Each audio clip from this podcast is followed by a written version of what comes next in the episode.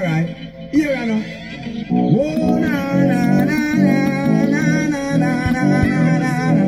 Oh, na, na, na, na. Alright, three. Season 3. Good evening and welcome back to another edition of the My T Sports Podcast. I am your host, the one and only Talent T Taylor. It is September 13th. It is 84 degrees down here in South Florida. And yes, folks, this is the first podcast after episode Irma. Is this the first one after episode Irma? I believe so. Last one we did was right before episode Irma. We even tried to do a fantasy podcast that didn't quite go so well. But you know what? Today we got a lot in the working. We gonna get the NFL recap and the NFL predictions. We gonna get some fantasy football tips going on today. We even get a chance to sneak in some NBA news. And let's not forget that this is fight week. But before we go any further, you know what I say, regardless of the time, regardless of the weather, it's always a good time for us to talk some sports. So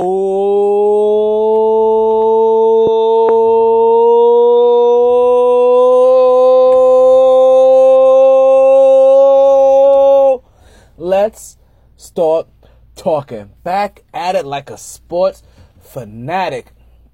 Woo! So before we get any further, before we get into any further, can we?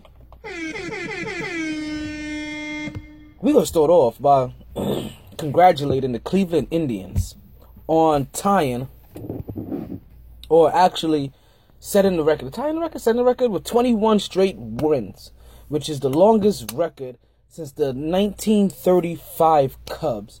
Now, mind you, they still have five more games before they can beat the all-time record of 26 wins that was held by like the 1915 Mets, I believe. But kudos to them. Big ups on setting that American League record as they thrive for even more greatness. As they're still trying to, believe it or not, they're still even trying to just be the best team in baseball. And since we are talking about baseball, let's give you guys some break in news real quick. We have the Boston Red Sox up against.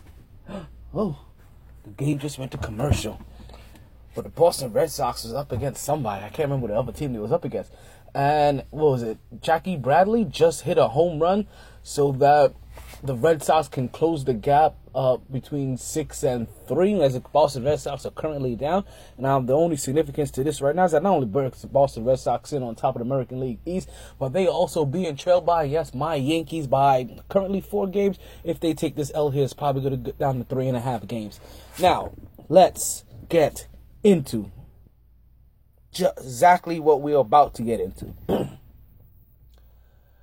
and that is football. The NFL. Let's start off with the NFL because you know what? I'm not gonna lie. I am not gonna lie. I'm not gonna lie. I noticed something. I noticed something very recently, and it comes in the way on the form of old Odell Beckham. And I know, I know you guys are like are starting to think that you know what? I may be starting to pick on old Odell Beckham a little bit of the way I pick on on LeBron James, but you know what? Hmm. I'm really not that bad on him. And you know what? This game is back. So let's gonna take a moment so we can give you this break in score. It is oh game's not back. Okay. Forget about this game. Forget about this score. We're gonna readjust these chairs. Alrighty. So I know you guys are probably thinking I'm I'm, picking on Odell Beckham the way I kind of pick on LeBron, and, and it's further from the truth. Right? I have nothing well, Odell Beckham's a kind of a dirty player, and oh, and LeBron James just never really, as much as people are gonna say whatever he does or whatever he did, he never really fully lived up to all of that potential. That's to me. That's to me. So people can say what they really want to say about LeBron. I'm still not a fan, but today's not about LeBron. Today's about Odell Beckham Jr. And I'm noticing something as I'm seeing Odell Beckham Jr. just about every single place lately, except for on the court, or really, I'm sorry, on the field, or really actually act, actively practicing this year. Like you remember, like he's at award shows when he should be going to practice camps with his quarterback, and now he's injured, but he has time to be dancing in the club very recently. Yes, can't make it onto the field, can't make it onto the practice field, but he's been dancing in the club, and it made me realize something, right? And actually, I realized this before I heard that he was dancing in the club. I learned this from one of his commercials, actually. And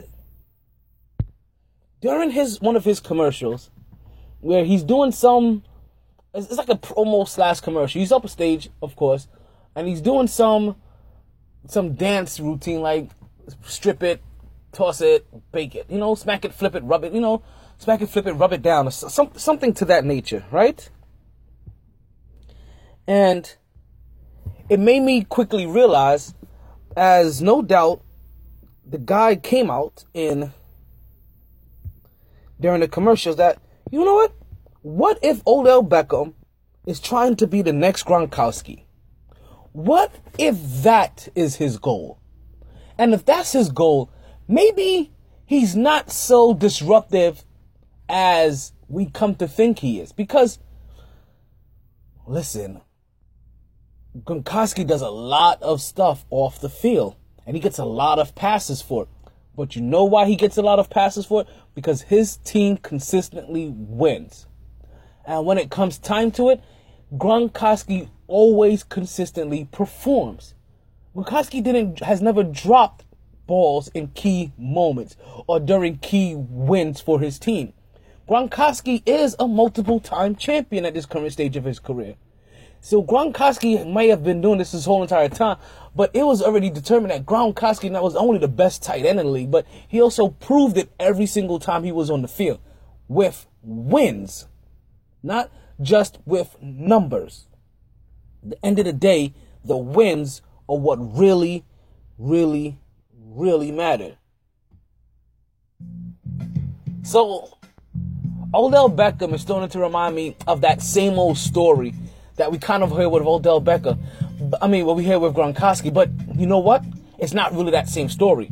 His story is more of the story of Terrell Owens and Ocho Cinco, where they may be great and they're putting up great numbers and know whatever they're doing, but ultimately you have to help your team win. And like I said, I'm noticing that you're seeing Odell Beckham everywhere this year. He has a Verizon or T-Mobile commercial. He has this this cereal commercial. He has the Head and Shoulders commercial. Odell Beckham for somebody who is not a winner so far. Because remember, this is part of the same thing that, that, that they gave that they were giving people like LeBron James and them slack for. So for somebody that's not a winner, right? That definitely hasn't even won a playoff game yet. You said that is, that is one of the key factors to why his team didn't win a playoff game because you wanted to go topless on a boat with a bunch of men and then fumble balls your first game back. So this really is the same old story for me. He's in the clubs, he's in commercials, he's everywhere he needs to be right now, except for on the field helping his team win. And very oddly enough, for what he wants, which is to be the highest paid player in the NFL, which means right now he wants more than $92 million guaranteed. For what he wants, him being off the field may be the best thing for him. Because I, know, I know, just saying, you're thinking like T, like you sound crazy. But think about this. This past week, the New York Giants lost to the Dallas Cowboys. Nineteen to three. Now, this was a game that was up to the point where most people said, listen, if Odell Beckham plays this game, I probably will pick the Giants as the favorite. If he doesn't, then the Giants are definitely going to lose. And the Giants lost, and they looked bad. And they, they, couldn't have any time, and they couldn't get anybody open downfield, and they couldn't get the ball where they wanted to. While Dallas Cow, oh, listen, we're not even, you know, let's just go ahead and talk about it. Well, the Dallas Cowboys and Ezekiel Elliott ramrodded those boys. Ezekiel Elliott, a guy that uh, kind of said the same thing about like if Ezekiel Elliott doesn't play this game, I really not. I'm probably not gonna be too comfortable picking Dallas winning this game. But Ezekiel Elliott found a way to fandangle his way back onto the court. And he helped his team beat the Giants 19 to 3.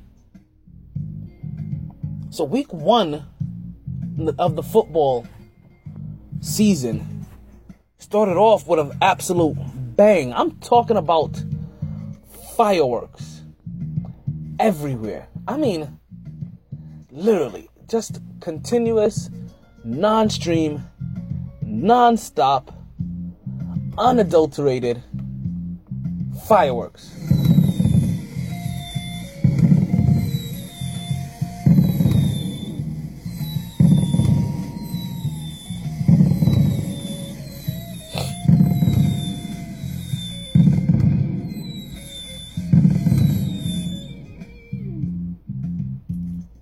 Very first game itself, I'm talking about the very first game, the season opener, this New England Patriots versus the Kansas City Chiefs. And you have to guys have to remember, and I'm probably one of the I'm one of the people that saw it that said it too this year. Now, I didn't see New England Patriots losing too many games this year. I automatically said that they were going to win a Super Bowl this year from the very moment that they got Brandin Cook. Now, little did I know that along that line, that Wes Welker, I don't think it's Wes Welker, but it, uh, Inga, Amendola, and who is the other guy that he has? Ah, I can't remember his name. But his is his is his two lighter receivers. What it say? Oh man, what is it? What is the name? Amendola and What's his other buddy's name? Jeez, he's always defending him every chance he gets. Can't remember. It's unimportant as I draw this blank again. So, it's very safe to say that not me, like a lot of people said, that New England Patriots weren't going to lose a lot of games this year. Now, did I think that the New England Patriots weren't going to win, going to lose any games this year? No. I don't think I ever thought it was going to get that bad but I didn't see a lot of losses on their calendar. Now, am I gonna sit here and tell you guys that because we didn't do the we, we didn't do the mighty picks this year or, or this week. We didn't do it for the first week, right? But we will be doing it for the second week live, and well, this is this week obviously. We'll be doing it live, and also from here on out, here on out, obviously so I'm I going to sit here and tell you that I would have picked Kansas City to beat New England for the very first game opener? You're damn right I, I am. Because of my my just overall natural hate for New England and anything Boston, Bostonian, New England, that that whole general area. So, yeah, this is what's my part. I'm also happy that Boston Red Sox are losing right now to the Oakland A's. Still six to three. That's if I'm not mistaken. I could be off. I haven't seen the score yet. I'm just assuming that this that is still six to three. And as I'm looking at the time, as we got to come across our first break pretty soon, can I tell you guys that I do apologize for the late start? I did to start off the show letting you know that this is the first show after Hurricane Irma, so we've had all kinds of technical difficulties, and of course, one would happen right about five minutes before I'm getting ready to go live on the air. So, a quick outage delays the whole entire recording. a quick technical problem delays delay the whole entire recording for 45 minutes. Yes, folks. I had a 50 minute issue. But we're back. This is Mighty Sports Podcast. I'm your host, Talent T. Taylor. When we come back from this break, we will talk about the NFL Week 1 and do that recap. This is Mighty Sports Podcast when we return. Medical cannabis and its 500 naturally occurring compounds are treating dozens of diseases and symptoms. Like a symphony, cannabis compounds perform better when they work together. This is known as the entourage effect. The two most well-known cannabinoids are THC and CBD, we have to say yes to adequate levels of not only CBD, but THC and other cannabinoids. Support medical cannabis legislation in Florida that allows regulated access to the many benefits of this life changing plant.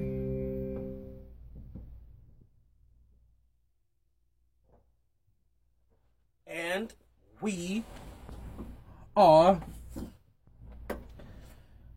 back to the Mighty Sports Podcast. If you're listening, thank you. As we I told you, we're gonna take a quick commercial break. That current score of the Oakland A's and Boston Red Sox is seven to three. Top of the six with a man on second. So hopefully Oakland can finish out this game so the Yankees can close out on those Red Sox a little bit better. So, as I said before, and I'll say it again, you're listening to the Mighty Sports Podcast. I am still your host, Talon Tomar Taylor. We're going to get back into talking some football. So, the biggest upset of the week happened with the very first game, with Kansas City beating the New England Patriots. And it didn't look like that earlier. The New England Patriots actually jumped out to a very early lead.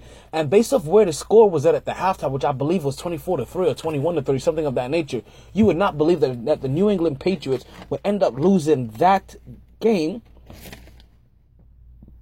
27 to 42. They lost that game 27 to 42. As that defense was ran all over, they were passed all over, and they got to top and that and and that offensive line allowed Kansas City to get to Tom Brady, even though they end up losing Barry. Now, one of the major things that I guess kind of scares me, right? In this particular incident.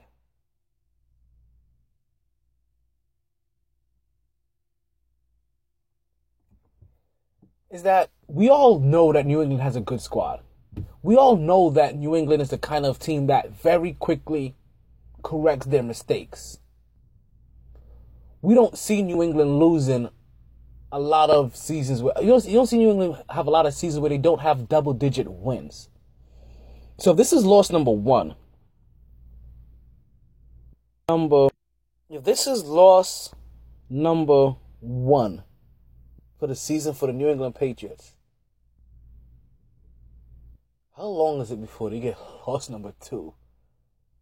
Because this is the kind of game that you, if you know Bill Belichick, if you know Tom Brady, if you know New England Patriots, if you know how those players go, they get how they're coached up, then you know that this is the perfect game to get them solidified for the rest of the year. See, I no longer get excited by saying, "Oh, look at these first two out of four games, first two, two, two, three, two or three games that they have in the beginning of the season." and try to say I'm going to determine anything about the New England Patriots because if these aren't considered anything more than preseason games to them, I've never seen anything else. And it's usually after their first month of football when the New England Patriots really start getting their ball rolling. This is why last year I was so upset that teams like the New York Jets or any team didn't weren't able to take the advantage at any given time of, of Tom Brady being out for the first four games because we see how much those first four games matter to New England. So I'm still kind of worried about how New England's going to do. But it does let you see that, you know what? Kansas City may have, no, I'm not going to say found a formula to beat them, but showed us definitely something new. Like they say the old saying that you can't teach an old dog new tricks.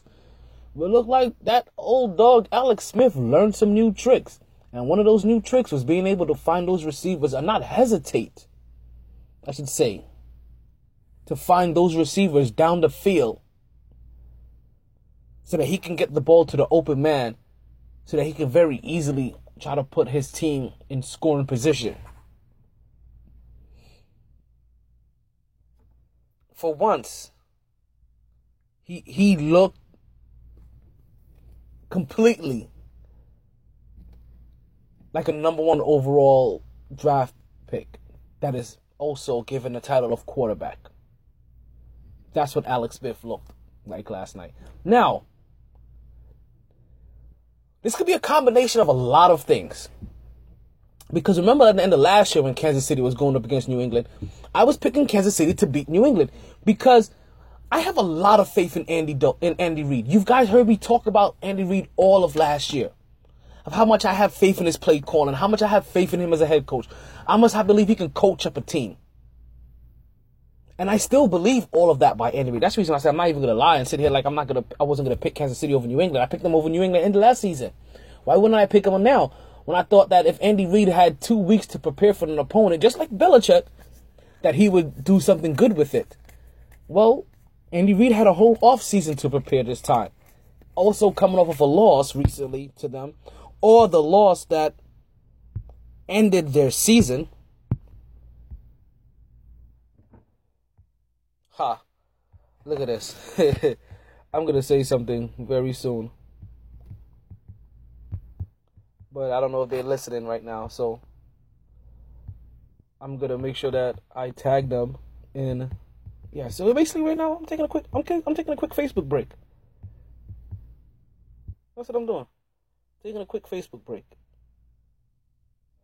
And the reason I had to take this quick Facebook break is because my cousin in New York needed to show me that he pre-ordered NBA. Now he has ordered his copy of NBA 2K18 early tip-off edition. Which listen, for everybody out there, looks like a good game to get. But I played the NBA live demo, and it is nice. They have the one version, it is nice. And I'm telling you, especially since they have the WNBA featuring in this game, and it's the first time and the WNBA has been in any game, any way, shape, or form. I'm sorry, 2K. I really do apologize. I really do apologize. I'm gonna have to go with EA's basketball version of of the of gaming this year. I have to show my love to WNBA. And the bad thing about it, EA, I think I told I mean I mean 2K, I think I told you guys this. I think I found a way to reach out to you guys. I wrote something to you guys at some point in time. I was like, yo, you guys really need to find like you guys find a way to to put all these college kids in there, all these college schools in there. Why don't you find a way to put a the WNBA in there since you're doing all this? And look, EA beat you to it. So now, since apparently somebody is listening, apparently since somebody is listening, look at that. Got my cousin trying to call me from Canada. Nope, can't call right now. then listen to me with this. Instead of st- instead of just giving random schools or putting random schools or who you they think is random schools in your game every year, how about you put the Elite Eight every single year in there? Uh, so basically, whoever's in the game has to earn it. And then what you do, whatever players you were represented in the Elite Eight, you save a small portion. It could be 1% of sales, 2% of sales, 3% of sales, whatever. Make it a percentage of sale between 1 and 8, you know, depending on where they finished in the Elite Eight. You know, obviously, you know, 10% like say to the winner, 8% to the runner up, and go on down. 7% to the runner up and go on down.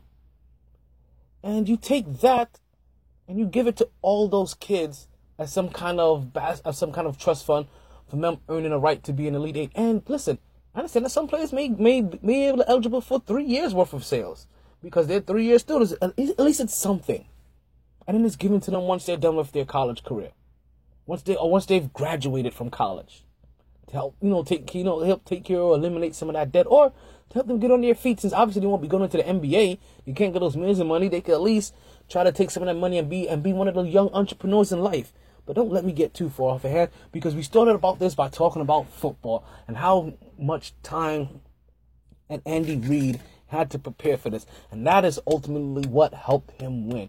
Is that, listen, New England Patriots were, were very much prepared for one style of play, and they hit him a completely different way that they were not unprepared for.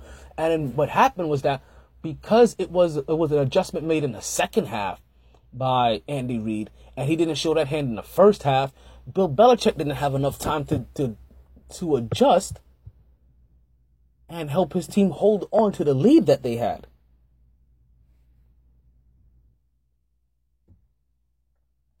he said Kansas City takes the takes the first win of the NFL season, and it's a big one because it derailed what everybody thought was gonna be a perfect, or what many thought was gonna be a perfect season by the New England Patriots.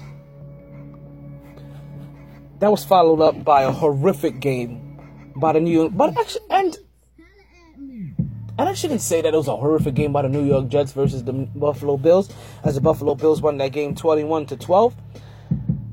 That game was just very personal to me. And listen, not for nothing. You're on a team where you don't know who's your quarterback, right? Where you have a bunch of young quarterbacks that this old veteran is beating out, and you and you probably know he's not going to be there next year. You're trying to develop some young talent with this with this Robbie guy, and also you're trying to do it with Enunwa, but Enunwa ends up going out injured. So you had an offense that you were going to feature around three young guys, right? Kearse, Enunwa, and and Robin and Robbie is it that's his name is Robbie, and next thing you know, Enunwa goes out. Actually, Kearse may have been gotten just to replace Enunwa and then you get Jeremy Kerley and you bring back Jeremy Kerley because you know he's kind of familiar. He, uh, he, he likes being a Jet. He's been one of the most productive Jets basically this decade, and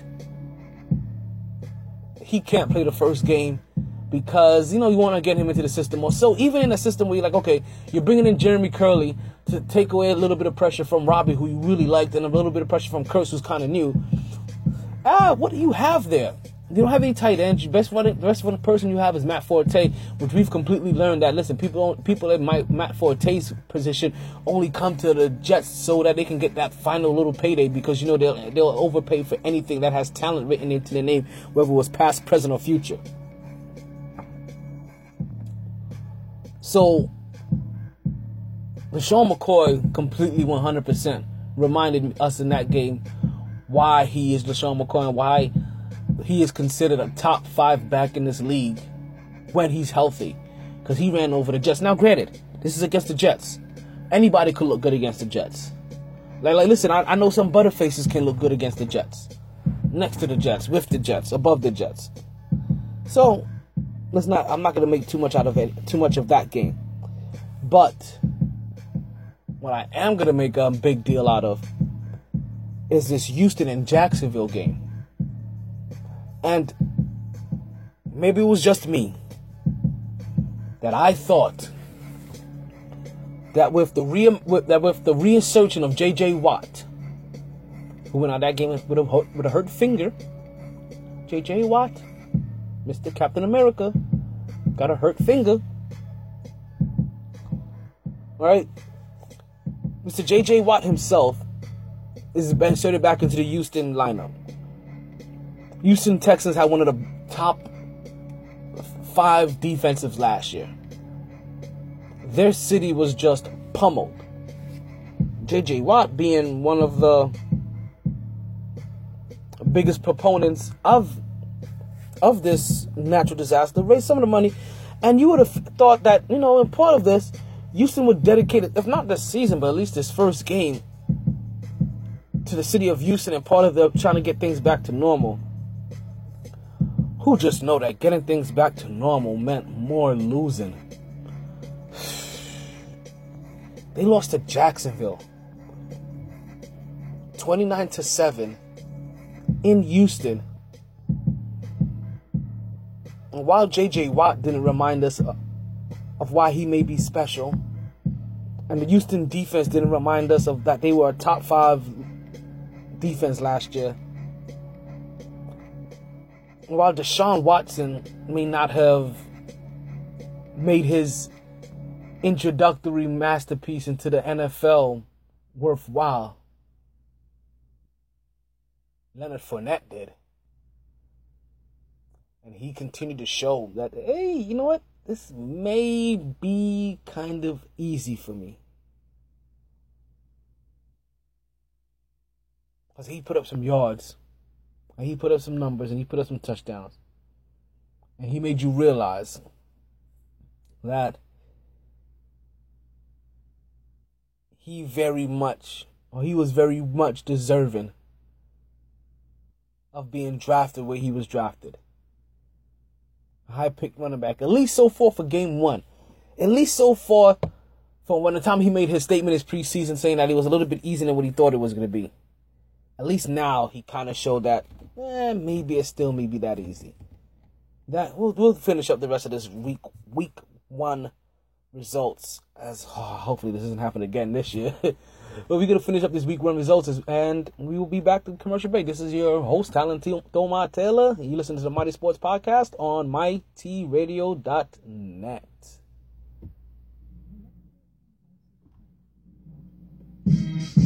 Let me put you on the game. Being taken advantage of isn't a game and it needs to stop. Aren't you tired of being ripped off by those other guys? Then head to Multiverse Video Games and get the value you deserve on your games and gaming products. The games cost money, and you shouldn't feel like you're just giving them away. So why continuously buy a membership for prices and deals that you should be getting anyway? Multiverse Games not only has fair pricing and great trading deals, Multiverse has a wide variety of games, not just all your popular next-gen titles, but also all your favorite old-school titles and systems, starting as early as Atari and Nintendo to as current as PlayStation 3 and Xbox 360. And yes, that does include PlayStations, GameCubes, and Xboxes in between. They've been family owned and operated for over 10 years, just off the intersection of 183rd and 7th Avenue in the Nurses Registry Plaza. That's conveniently located at 830 Northwest 183rd Street, Miami Gardens, Florida 33169. Believe it or not, just five minutes from Sun Life Stadium, 790 the ticket, and oh no, let's not forget Tootsie's Adult Entertainment Center. Multivest Games, where you save more so you can play more.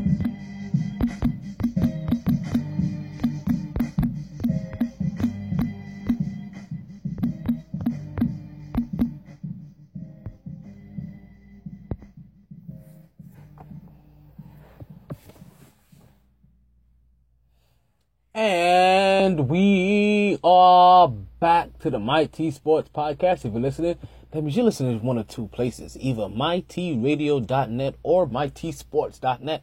However you are listening, I do appreciate you taking the time to give me your ear. Or to lend me your ear. That's like my fellow countrymen. Booyakasha.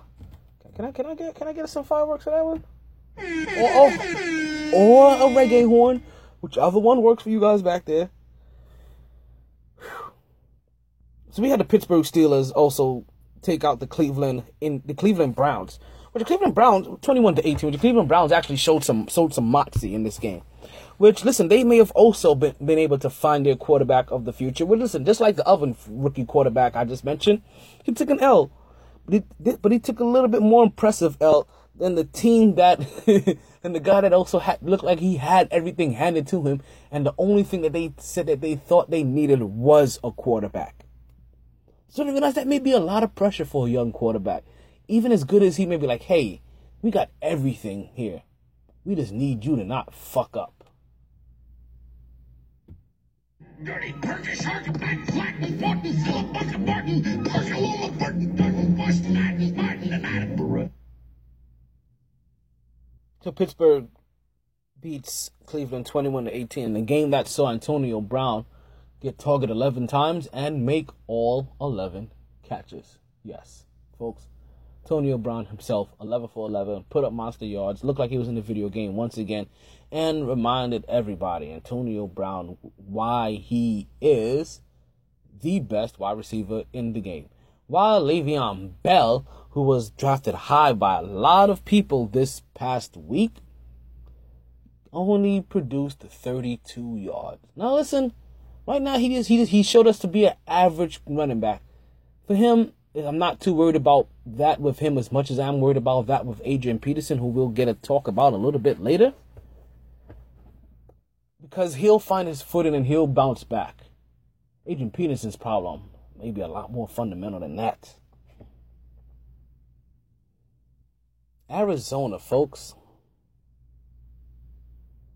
Arizona lose to Detroit 23 to 35. And a couple of things happen at this game. Not only that does Arizona lose their top running back, but Detroit also, and Detroit and Matthew Stafford actually, I should say, actually shows us why Matthew Stafford deserved to be the highest paid player. Or I shouldn't say deserved to be the highest paid player in the league, but deserved the contract that he received. Listen, it's just the base off the timing for it. Matthew Stafford is one of the top is one of the top quarterbacks in the league. He wins you more games than he loses you. He's usually one of those guys that constantly has to bring you back into games more than he has to bring you out of the game. He's had more of a more of an off a defensive issue more than he's had a, ever ever had an offensive issue, and he's actually been fairly healthy. And li- listen, for the time period that you was paying Tony Romo, I'm just saying, like, why shouldn't this time period Matthew Stafford get paid? He's no better than what Romo is at this stage of in, in, in their stages of each of his career. Or at this stage of his career compared to Romo. So give the man the money. Give the man the money. Let, let him get paid. And let him put up his numbers. But Arizona losing their best running back, that is something that's gonna have to change up your whole entire fantasy football production as well. That's something you're gonna have to address as well. Once again, this is a little tip to make sure I put in this, especially for some of you ladies out there. You guys know I'm have a little something, something for you at the end. You know what I'm saying? You know how we get down.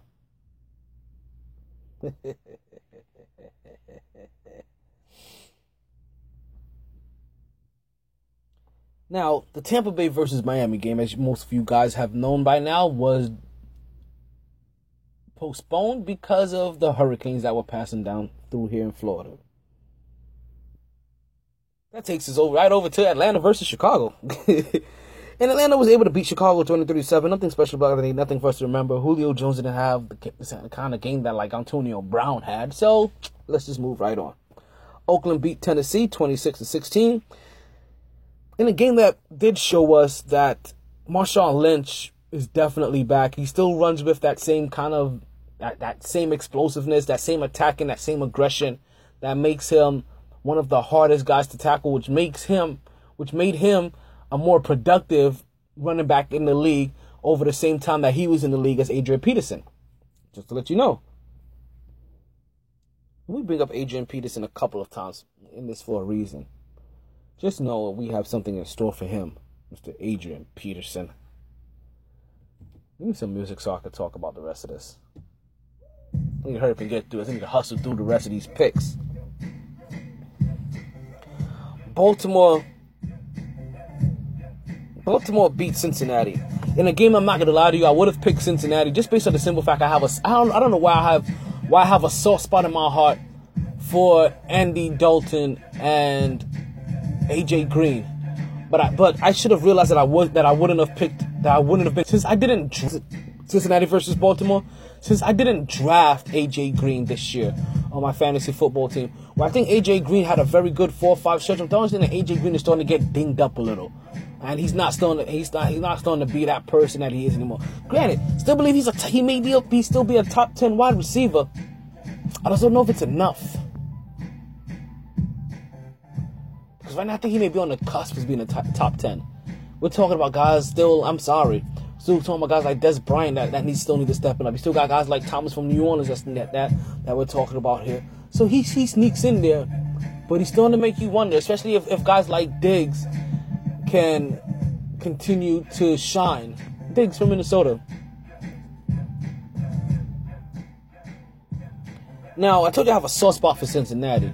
What I'm surprised at is that the soft spot I have for Cincinnati didn't overthrow the soft spot I have in my heart for Baltimore. Which made me realize that since Ray Lewis has gone, has left Baltimore, my soft spot for Baltimore has diminished. Which made which has caused me very grossly to overlook what is happening what has happened with with Baltimore's defense. And that is the fact that in 15 years that Terrell Suggs has been a beast. And they helped them post a 20 to nothing. They, Cincinnati Bengals put up a put up a donut against the Baltimore Ravens defense.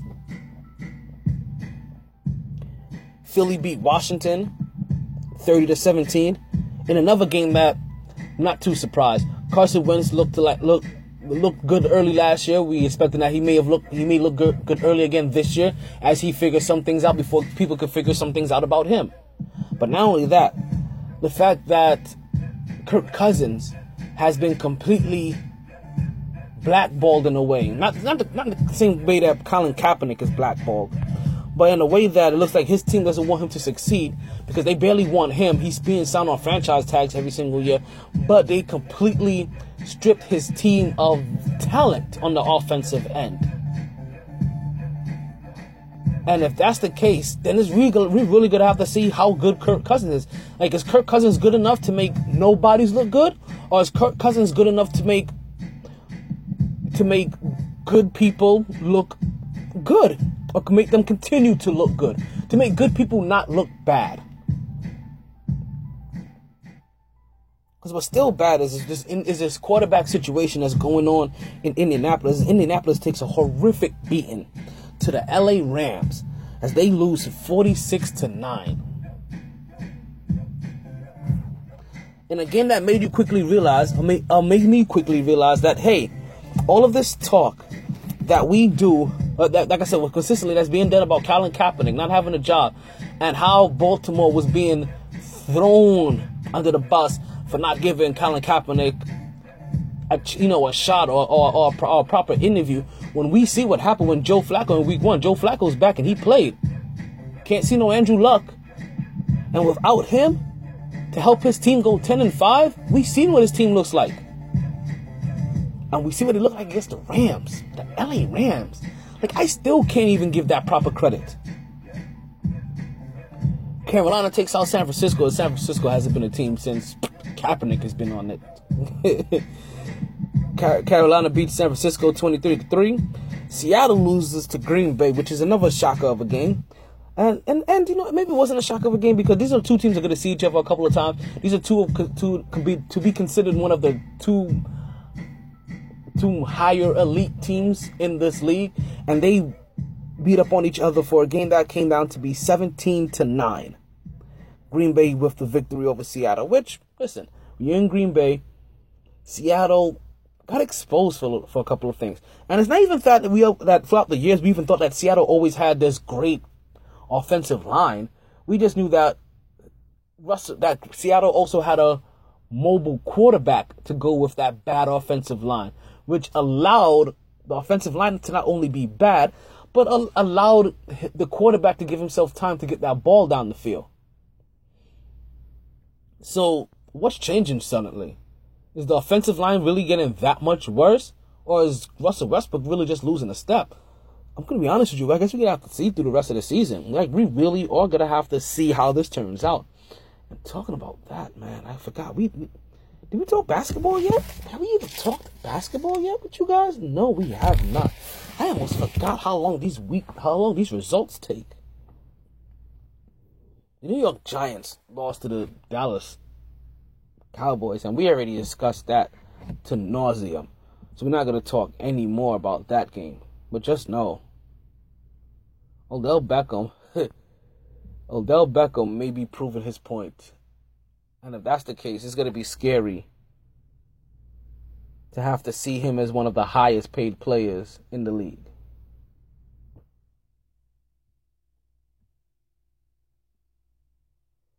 You always lost to Minnesota, right? In the first of the Monday night games. And this game, I'm not going to lie to you, surprised me a little bit because I thought that Minnesota would have had more than enough weapons to take down the Minnesota Vikings. So this game very quickly proved a couple of things to me, right? Or, or revealed, I should say. I shouldn't say really proved, but revealed a couple of things to me. One of those things. One of those things is being that, yeah,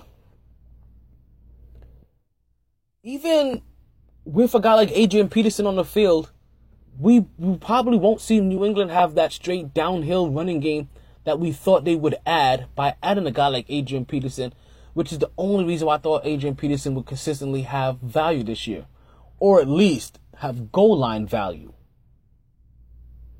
But what I really saw was that, yes, Minnesota once again may be one of the better defensive teams this year. And Minnesota, with, with a healthy squad, kind of show that, but even more so. Sam Bradford, another year in this system, showed me that he couldn't be a quarterback in this league. Like, he can actually be a quarterback. Like, who thought that after all these years, that if you were looking for a quarterback, that you'll be able to find one in D in Sam Bradford.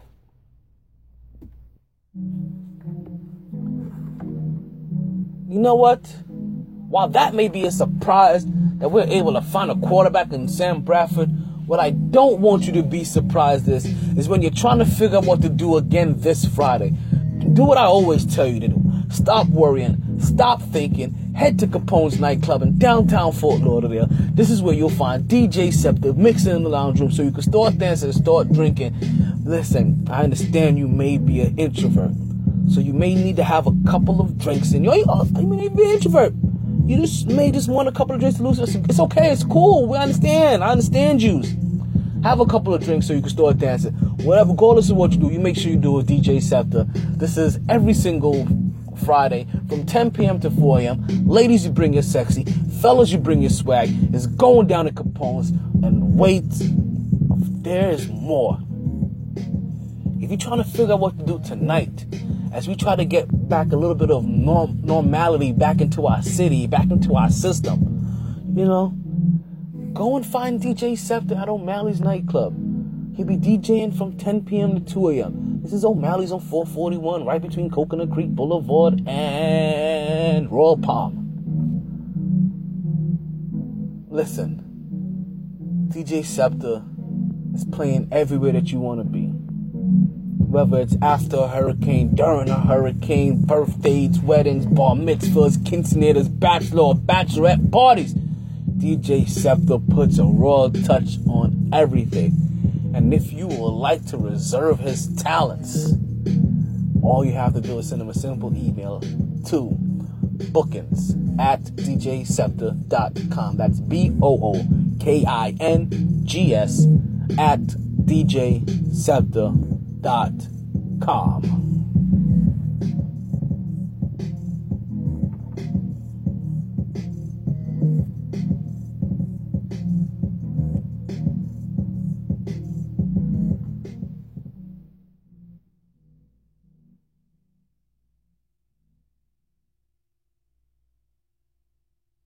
And we are back. And once again, if you're still listening, that means you are listening to the Mighty Sports Podcast and you're listening to even one or two places, either mightyradio.net or mightysports.net, regardless of how you're listening. Actually, I'm lying.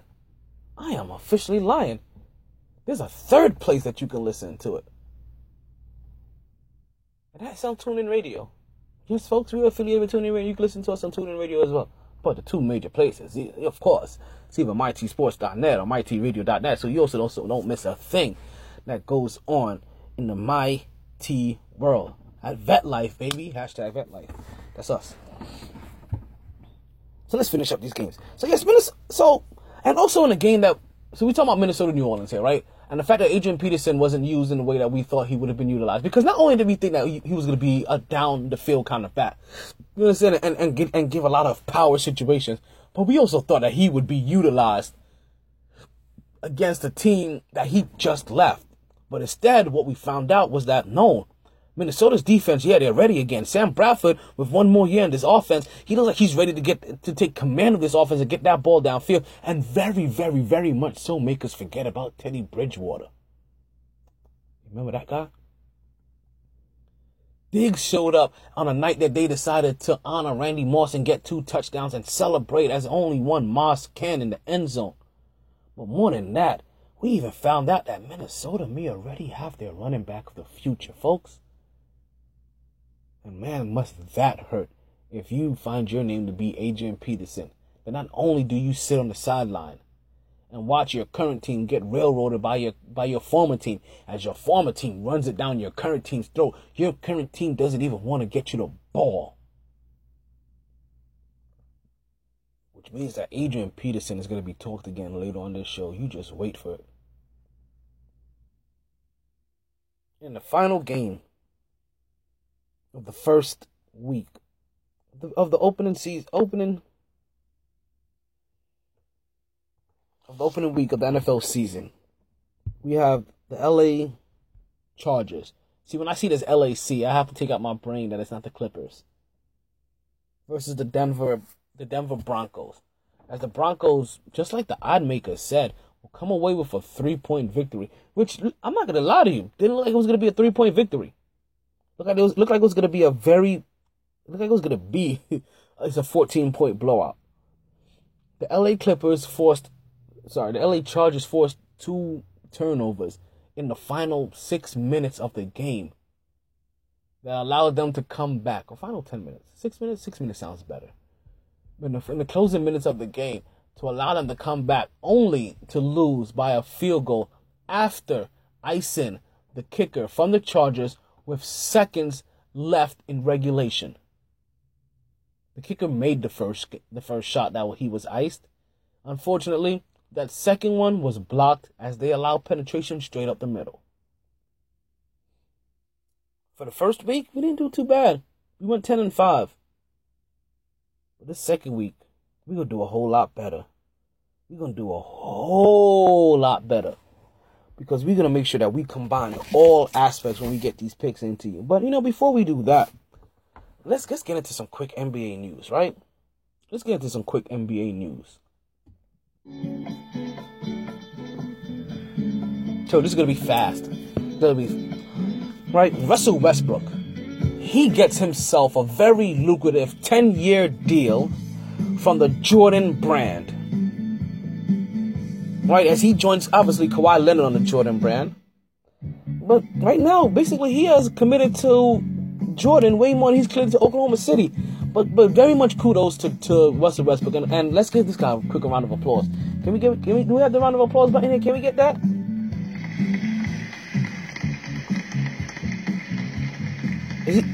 Because he basically monetized his triple double season into a 10 year guaranteed contract from one of the biggest shoe one of the biggest shoe moguls in the game as they would like for him to represent them.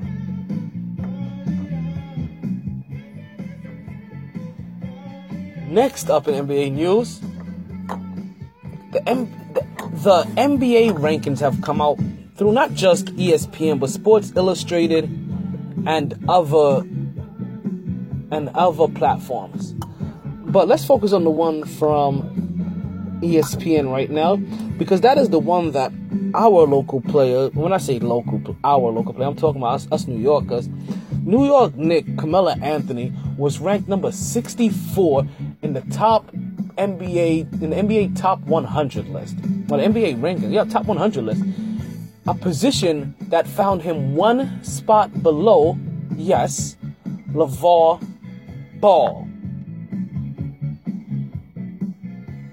I know, I know what you guys are thinking. I can't think of 64 players that I would want to take before Melo, to be 100% honest with you. But this is why I, I very much said at one point in time that Melo has to get, Melo should want to get to Cleveland. Because people need to remember that Melo is not the 60 fucking fourth best player in the fucking league.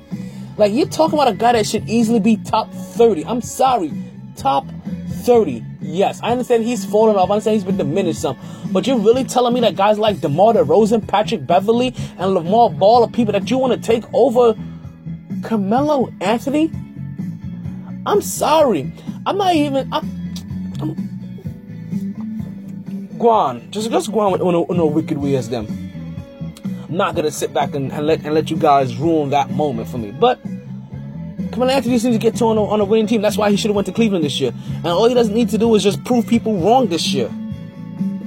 But you know what? I found out something. Once a player basically becomes a scoring league in the in, in the league for a year, after that, eh, they kind of start to drop off. Dwyane Wade and him both have both felt that way. And the reason I bring up Dwyane Wade because Dwyane Wade didn't even make the top 100 list. Now, man, granted, we're talking about from last year.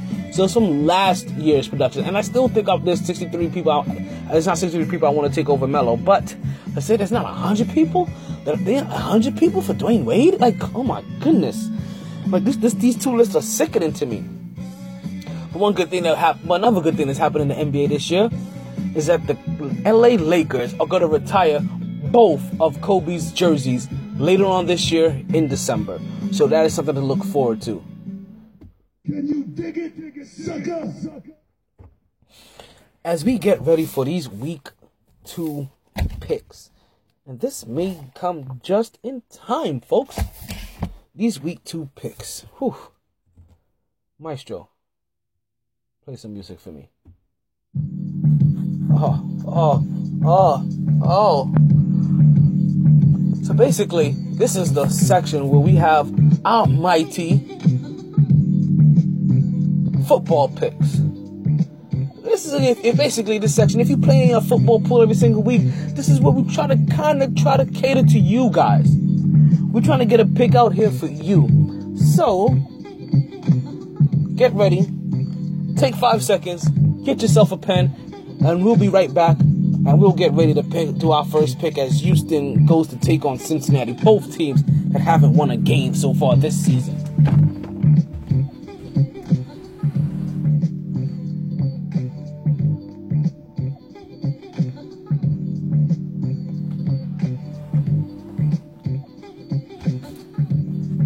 Okay, I hope you got. I hope you got everything that you needed because we're gonna go through these. We're gonna go through these kind of fast. We're gonna explain some of these, but maybe we won't. But don't worry, ladies. I know if you listen, you wonder, hey, where are my fantasy football tips? Don't worry, ladies. As I told you in the past, or I told you last show, I have a. I, I if I have to, I will always do an extended version of the show just to make sure that you gals get your tips. I want you to get, I want you to catch on to this fantasy football as fast as anybody else. So I'm gonna teach you some nuances. But remember, these aren't these aren't these aren't winning ways. These these aren't gonna help you be the fantasy football expert. These are just the tips. Okay? So we have Houston taking on Cincinnati in the first game of, the Thursday night game.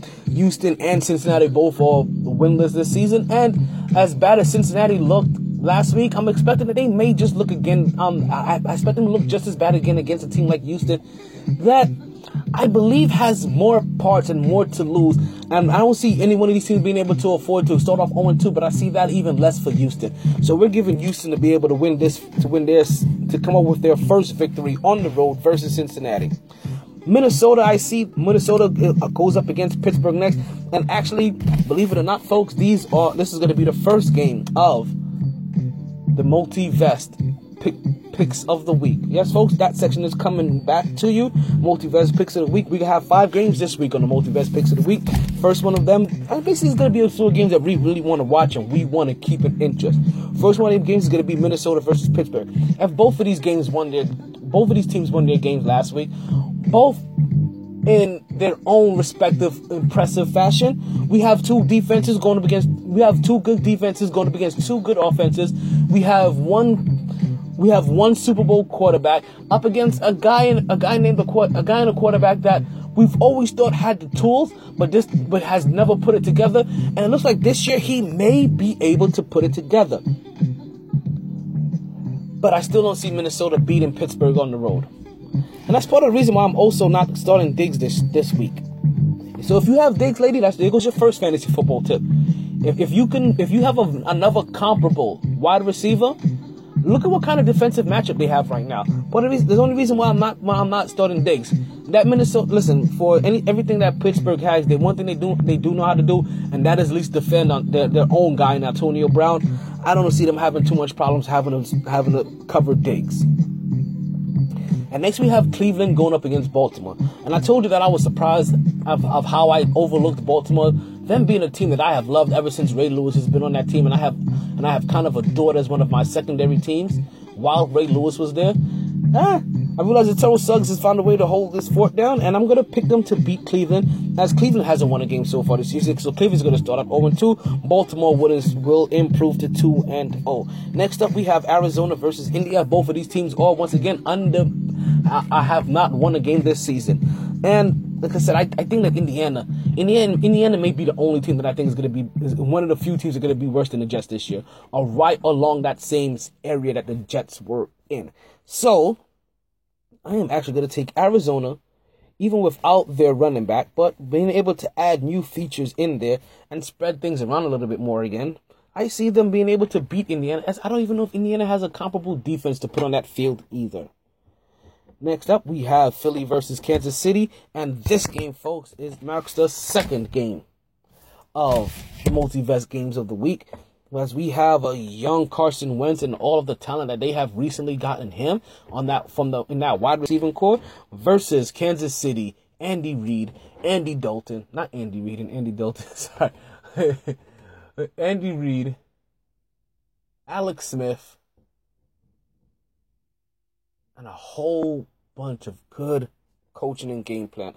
We're gonna see if Kansas City can maintain their can, maintain their hot streak as they're gonna keep coming off uh, basically a victory over New England. I see them continuing it and them going advancing to two and zero as Philly drops to one and one. Next up, we have Jacksonville versus Tennessee, and this is this is another game that is on the multiverse games of the week because this is a game that's going to be storing a lot of young talent. Because one thing that we we are not sure of yet is if is if Tom Coughlin yes, the former coach from the New York Giants has fully turned around the Jacksonville Jaguars. And if he has, if he has slightly managed to do so, Jacksonville has some talent that they can make some noise. Not a lot of noise, but some noise in this NFL. And, and at least enough noise that huh, they don't have to worry about one not, not let's just say about being a last place team anymore. They they look like to have a little bit a little bit more of consistency now, which is something that they have always needed, and it may be the best thing for them. Now, is it enough to beat Tennessee? So this is going to be another young talent. We talk about Marcus Mariota, who looked like his defense has picked up some. Just didn't do a good job against who did they play last week? Against Oakland. But a lot of the same things that you see that Oakland has, Jacksonville may have. Just younger, less experienced versions of it. But if Jacksonville can control that offensive line or that time of possession, the way they did the first game, and the way that Oakland kind of tried to do against them, then I see Jacksonville Jaguars being able to start 2 and 0, picking up another victory against Tennessee, which will drop them to 0 and 2. And then it'll make you start to question what does Tennessee really have? Because the questions will start. Let Tennessee go 0 and 2. Next up, we have Buffalo versus Carolina. Both of those teams won their their week their game their season opener, and I have Carolina beating Buffalo. Now, I know part of this is because Buffalo is in my division. I know that. I, but also part of me also likes to pick Buffalo, like likes to claim Buffalo as my third team. Listen, I'm a New Yorker, true and true, true and true. Right. So I have, I do have sentimental value to them, but my sentimental value is not gonna stop me from thinking that they can beat Carolina. Carolina has has not only, like I said, we're still talking about a team that's two years removed from being in the Super Bowl, right? We're still talking about a team that still has Cam Newton on it, right? We're still talking about a team that has recently added who looks to be a stud of a of a running back. And a team that should have some motivation for how bad they looked last year. So yeah, I'm picking Carolina to go ahead and to pick the, to get this victory over Buffalo. Advance to 2-2 as Buffalo falls down to 1-1. Now here we go with New England and New Orleans. As we have two teams that basically lost their opener. We're going in we're going to New Orleans and I'm telling you right now if New Orleans isn't gonna punch this ball down their throat and and and work that clock and and and gut them with Adrian Peterson, I don't see them pulling off this victory. New England New England gets their first victory of this season on the road in New Orleans.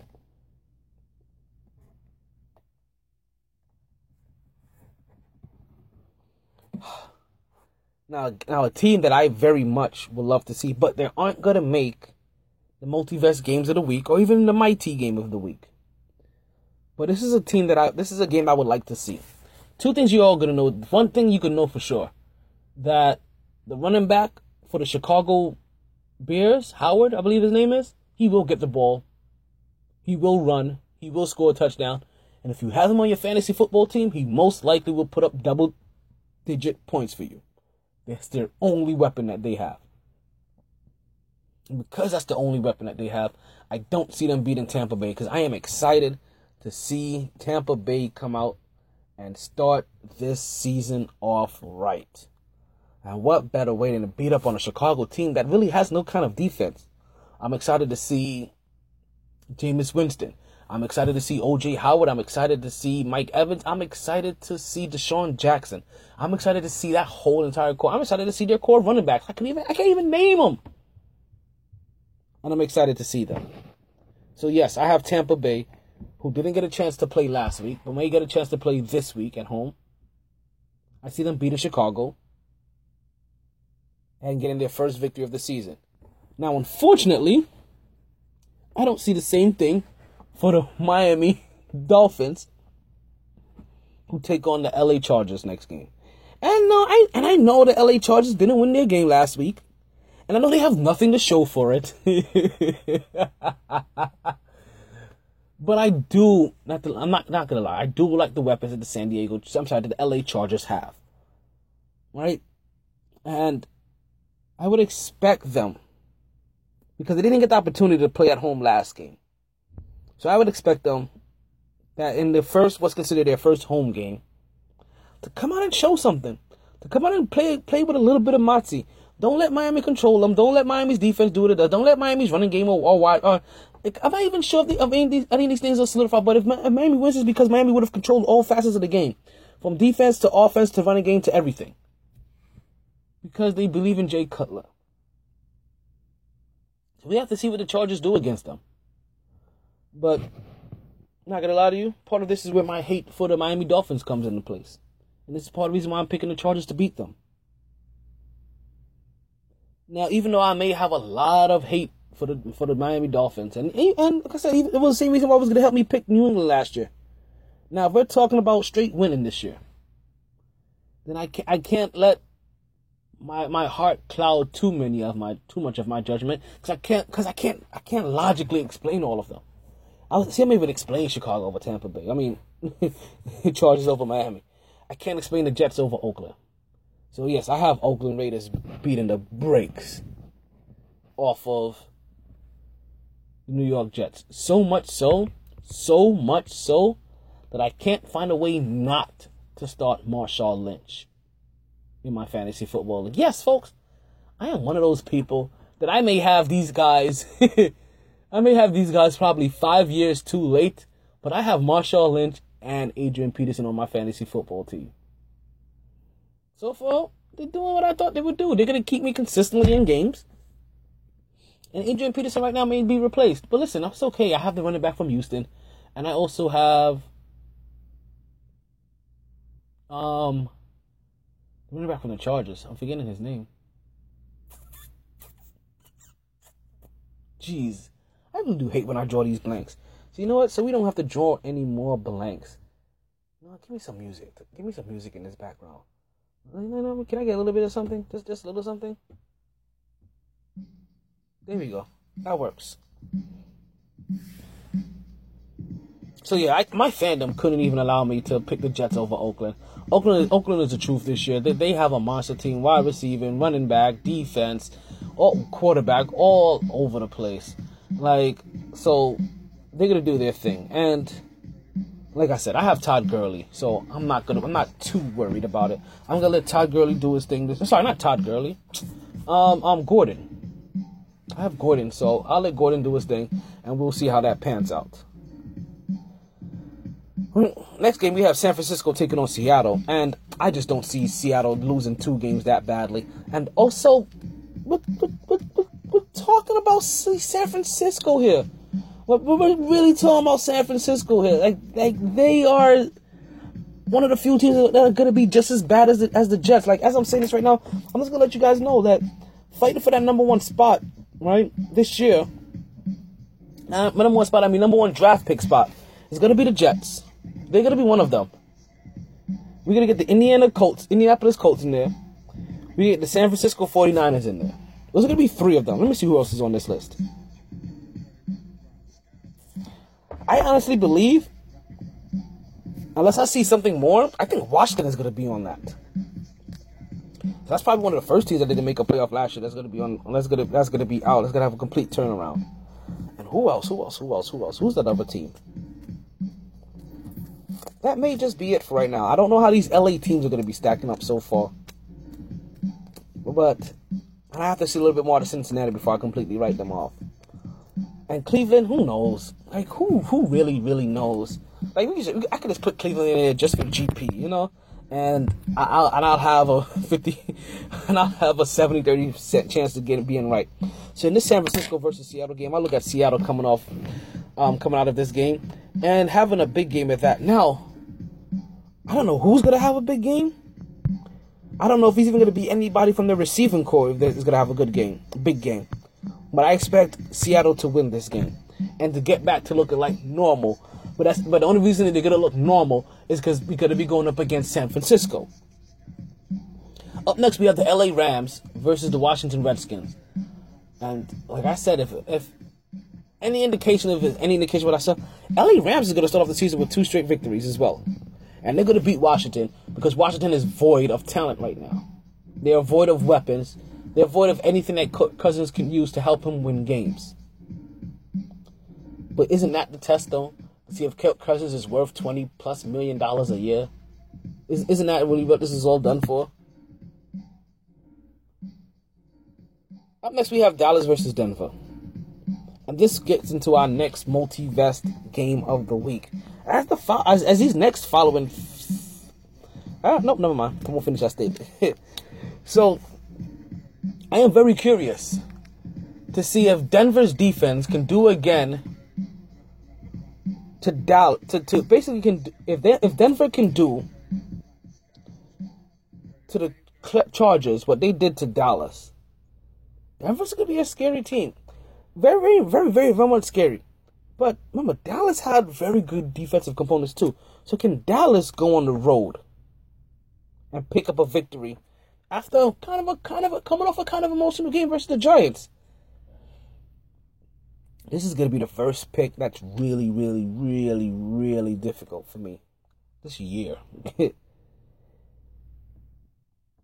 I am gonna assume that Denver takes this one, and I'm only giving them this because they're at home. I don't believe anything. No. Dallas is gonna be tested. Ezekiel Elliott is gonna be tested. Dez Bryant is going to be tested. Is it enough? Is it enough? I think Denver. I think Denver takes this victory. I do believe Denver takes this victory and go two and zero. Oh. We'll see. I'll be listen. If if Denver loses, I'll be really interested to see how this how this Dallas thing is because you have to figure Ezekiel Elliott also has to want to play the like the game of his the career that he's ever had, the best career he's had. It's only his second season because he knows there's a suspension looming over his head. He know he's gonna lose some money. He's gonna lose some playing time. And talking about losing, what worse way to losing in the Super Bowl after you're up twenty four to three? Atlanta and Green Bay both get to see if they can rewrite what was the past in last year's playoff. Green Bay being taken out by Atlanta, I believe. And Atlanta obviously being taken out by New England. And until Green Bay has can fully show that that defense is back, can you beat? Can you think they could beat Atlanta? So I don't know. Um, so I'm, I'm gonna let it. I'm gonna give Atlanta the leeway on this one, as both teams are, are also one to oh. know. I'm gonna give Atlanta home field advantage. I'm gonna give them the benefit of the doubt that Green Bay has to travel all the way over, over here to Atlanta, all the way down here to Atlanta. And the fact that even though both teams are going to be looking looking to get Boogie and and and redeem their loss from the end of last year. I don't see Green Bay's defense doing to Atlanta what they did to Seattle. Atlanta has a little bit too many weapons, a little bit too many checkdowns, too many deep threats. And I believe this could be one of those games where they utilize all that. Even though we're going to see Aaron Rodgers put up a great performance, it's just not going to be enough to help him help him pull out this victory. And then we have the Monday night game, which is Detroit versus the Giants.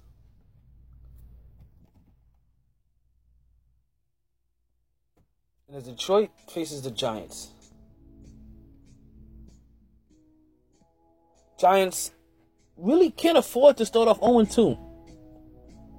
But I'm gonna tell you this, and this is gonna be the, this is gonna be the determining factor. For right now, I'm picking Detroit. I'm telling you, I'm picking Detroit. Pay attention to that game.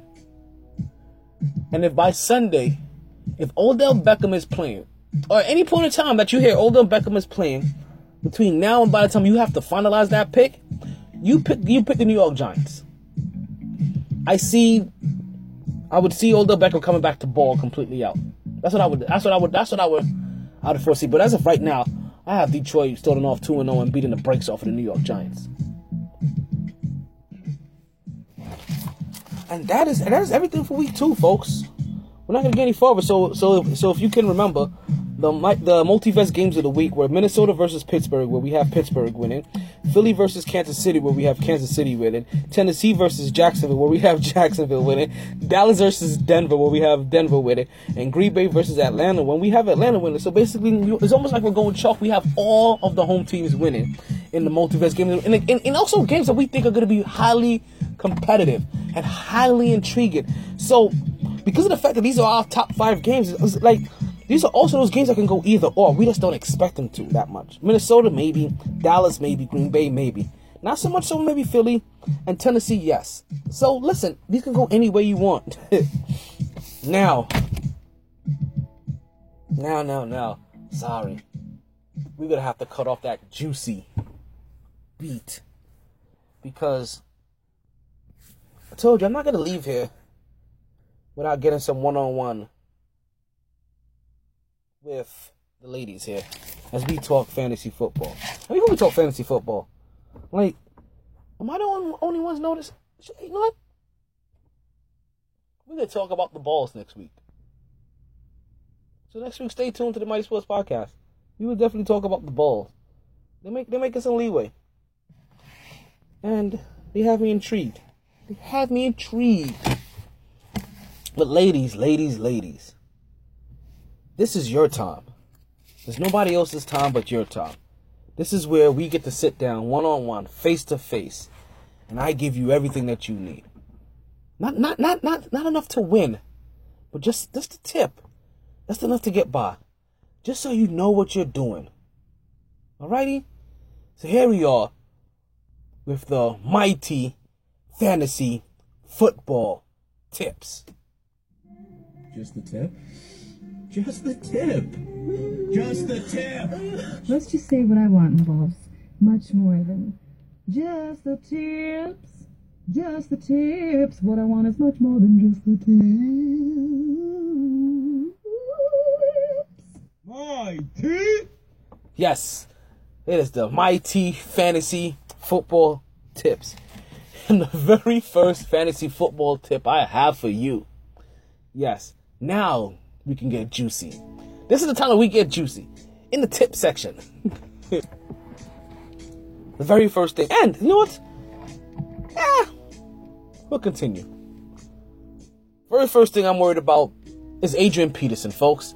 If you picked up Adrian Peterson, and I'm hoping that you didn't pick him up anywhere between like the fourth or fifth round, but if you picked Adrian Peterson, you were also probably hoping that you can sneak him in there and put him into a flex spot or that what or that or that running back two spot and him and he be highly productive for you from the two or flex spot. And unfortunately he isn't. So if you have Adrian Peterson, if you have any more comparable running back, like I told you guys, like I have Lamar, I have Levar Miller, I have uh, Miller. I don't, I don't know what this guy's first name is. I think it's Lamar Miller. I have I have Miller from Houston, so he's he's one good backup to have for me. I have the running back from the Chargers. No, nah. I just had his name. You know, I you know I, I just did this. I just did this. And once again, I draw a blank. Not not Gordon. Yes, Gordon. I was about to say Gurley again. So I have so I have little backups in there. So if you can find so if you have a comparable running back, you may want to try playing around with Adrian Peterson and not put him in the starting lineup for a couple of weeks until you can determine if Adrian Peterson's usage rate or usage is gonna be is, is gonna be proper. If his usage rate is gonna go up one, uh, and if his usage is gonna be regulated and, and gonna be proper. He's the first guy that gives me that gives me cause to pause. The second person that gives me cause to pause is going to be Jimmy Graham. As for the second straight year, I am just finding out that Jimmy Graham this is not going to be working in this Seattle offense. And listen, part of the thing that's supposed to happen with him and Russell Westbrook is that when Russell Westbrook feels like he's under pressure, Jimmy Graham was always supposed to be that guy that's able to to, to run a route that allows for Russell Westbrook to find him downfield and him be a big enough target for him to be to um, to be gotten, to be hit, to, to get that reception and possibly take an 80 yarder, 60 yarder, 40 yarder, kind of like he did with like with Drew Brees and the New Orleans Saints. So he's either saying one or two things or saying two or two things. Either Jimmy Graham isn't what he used to be, or Russell Westbrook ain't no ain't no Drew Brees. As much as we like Russell Westbrook.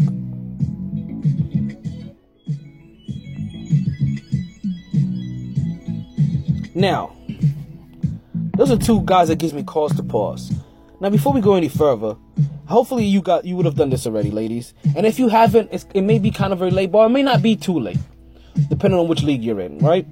But there's a thing called waivers. So there was a very significant injury, as, I, as I've mentioned several times throughout this show, happened that happened to Arizona's running back David Johnson. If you're a person that picked David Johnson, you picked him with a pretty high pick, probably either your first or second round pick. So what happens here is that you're wondering, oh my God, what do I do? How do I replace this? Well, the way that you should have gone about replacing him is trying to get his immediate backup in Kerwynn Williams. Now, the way that generally would have happened is that you would have made a claim for him, or you would have tried to get him on your team started as early as Tuesday, right? Which which which called which is called putting in a claim for him. And now putting that claim for him, you would have ended up having to drop somebody from your team that you don't utilize. So if you had David Johnson, it's perfectly simple. Drop David Johnson. and you try to pick up Kerwynn Williams. Now, as I tell you, this is Wednesday night that you're hearing this, and maybe even Thursday that you're hearing this. So it may be too late for you to try to get him over waivers.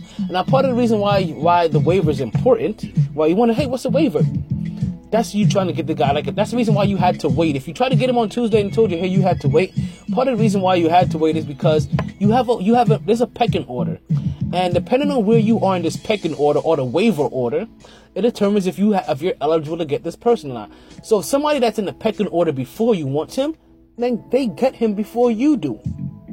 So it's always good to, if whenever you get a chance to check out wherever the waiver wire is located, right? Or the waiver order is located and find out what order you're in. Because if there's someone that you're really trying to get all of a sudden because they happen to be a significant injury, just know even though it's your player, other people may also just want to get that player either because they think his production may be good or because they don't want you to have him.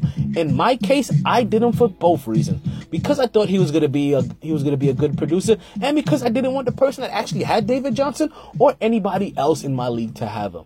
So I dropped somebody that really didn't matter to me, like Jeremy Kerley who I still believe is going to have a decent season this year. I just thought he was expendable. As expendable as these next two tight ends that I am going to mention, because these two guys are as big as a sorry piece of Dirty Turkish back flat, Martin, Philip Martin, Percoloma Burton, Durham, Boston, Adams, Martin, and Attenborough. that I have ever seen. I am talking about just pure, like just basura. And that is Hunter Henry from LA and Tyler Eifert from Cincinnati. Now, as we told you, Cincinnati Bengals had one of the most horrific starts or one of the horrific games from an offensive end I've seen them in a long time, especially for a team that has supposedly a dual threat running back, that has a tight end, that has one at maybe two wide receivers that they can go to. And yet they put up a donut last week. And that donut cost Tyler Eifert to have a donut last week. But he wasn't only tight end to have a donut. He also put it up with his good friend Hunter Henry from the LA Chargers. Do I have that charging music? No. Because you know what? Nobody wants to hear about them. You know what those two guys get?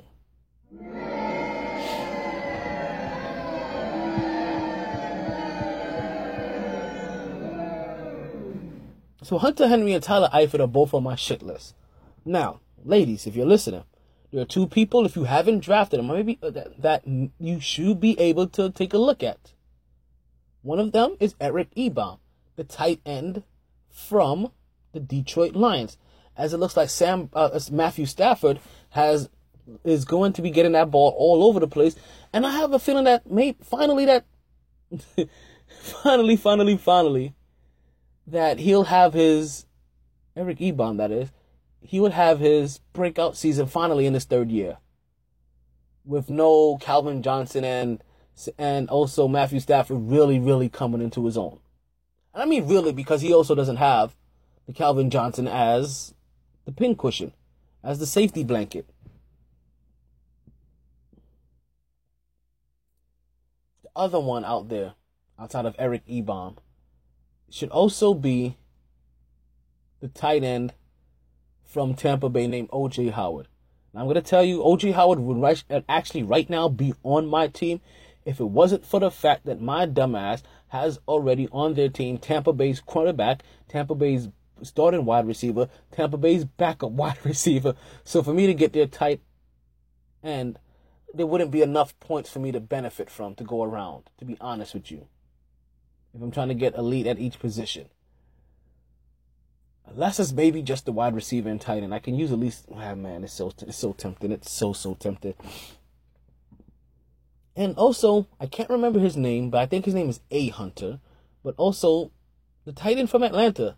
He's not getting a lot of targets, but he is definitely getting some deep threat targets, and he is getting some red zone targets. So you can get him. So if you're worried that you have you happen to have guys like Hunter Henry or Tyler Eifert, drop those two guys.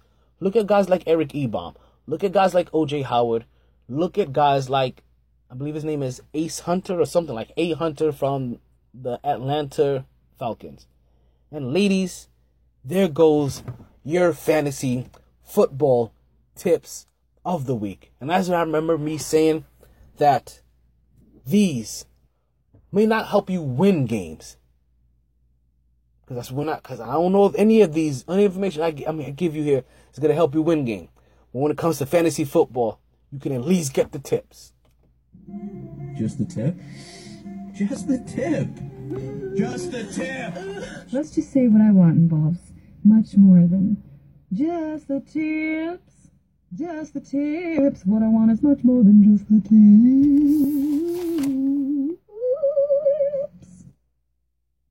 And with that said, folks, we are out of here.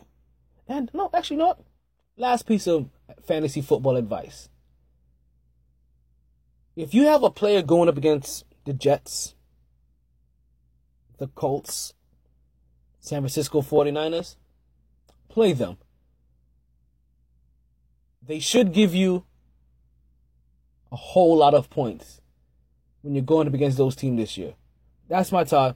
I'm Talon Tomar Taylor. You're listening to the Mighty Sports Podcast on MightyRadio.net. You know what I say? Thank you. Stay tuned. Stay blessed. As we continue this journey and we continue to hopefully grow, but remember, as I say, one hand washes the other and both wash the face. I'm out of here. Sorry, boys. All the stitches in the world can't sew me together again. Lay down.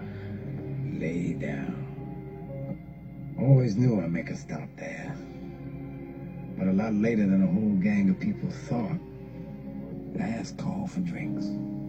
Bars closing down. Sun's out. Where we going for breakfast? Don't wanna go far. Rough night. Tired,